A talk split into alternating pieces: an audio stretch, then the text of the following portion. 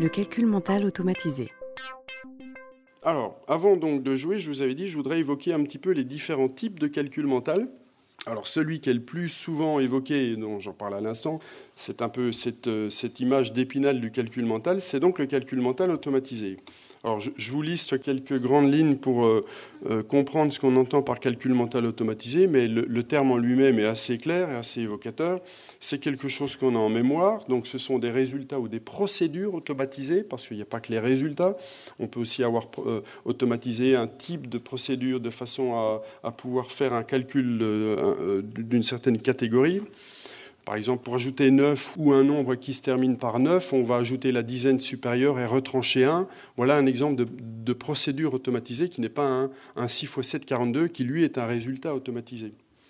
En général, c'est des choses qui sont assez stables dans le temps, c'est-à-dire que bon, euh, les tables, c'est vrai qu'une fois qu'on les sait, euh, c'est un peu comme le vélo, euh, même si on s'en sert pas beaucoup, ça reste, on en perd un peu, mais ça reste quand même à peu près stable.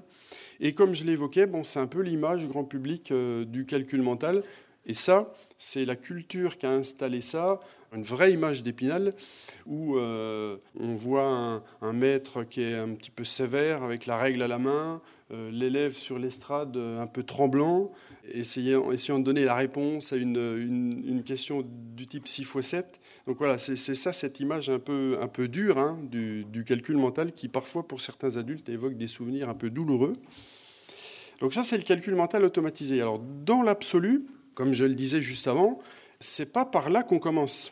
C'est ce qui reste dans la tête des gens, dans l'image des gens, mais on commence, avant de fabriquer des automatismes, à essayer de, de fabriquer ces automatismes avec du sens. Donc ce qui commence dans l'apprentissage, c'est le calcul mental réfléchi. Alors avant d'arriver au calcul mental réfléchi, je vous ai mis une petite liste d'opérations.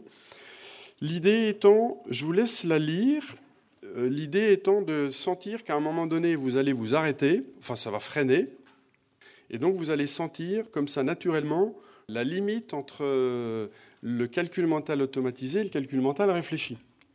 Bon, en général, là, on va tous s'arrêter. Bon, j'ai fait en sorte que ce soit un peu grossier. Hein. On va tous s'arrêter après le 450 plus 550, parce que là, on se rend compte quand même que c'est un petit peu plus difficile. Cela dit, il y a des calculateurs prodiges pour qui euh, la, réponse peut venir tout de suite. Si c'est le cas, vous faites partie de cette catégorie-là, mais en général, le 1392 plus 4687, ça, ça vient pas. Alors là, on est forcément dans le calcul mental réfléchi. C'est-à-dire si vous voulez faire ça, bah, vous le posez, vous le faites euh, avec la calculatrice, ou si vous voulez le faire en mental, bah, il faut trouver des, des, stratégies, des procédures. Et à partir du moment où vous êtes dans la procédure, dans, le, dans, dans la recherche du chemin pour trouver la réponse, vous n'êtes plus dans l'automatisme. Vous êtes dans le calcul mental réfléchi. Même chose pour les multiplications, le début va bien. Et puis, euh, alors, on peut caler à différents endroits. On a chacun d'entre nous, là on est nombreux aujourd'hui, on pourrait faire l'expérience. La partie automatisée nous est propre. On a chacun nos automatismes qui sont liés à notre vécu, euh, à ce qu'on a fait dans nos études, à si on aime ou pas trop les nombres. Enfin bon, il y a plein de paramètres qui interviennent. Et donc la partie automatisée, elle est vraiment euh, individuelle. Le 6 x 17 n'est pas forcément un automatisme pour tout adulte. 6 x 15 en général, oui. 39 x 62, souvent, non. Je l'ai mis juste pour faire un petit clin d'œil à la notion d'ordre de grandeur, dont, on parle beaucoup dans les programmes. 39 x 102, ça fait partie de ces calculs qu'on ne va pas chercher à faire et à, trouver la réponse précise mentalement, mais c'est bien, par exemple, qu'un élève en, fin de cycle 3 ou en début de collège soit capable de se dire, eh ben ça, c'est à peu près 40 fois 100, et donc je suis autour de 4000.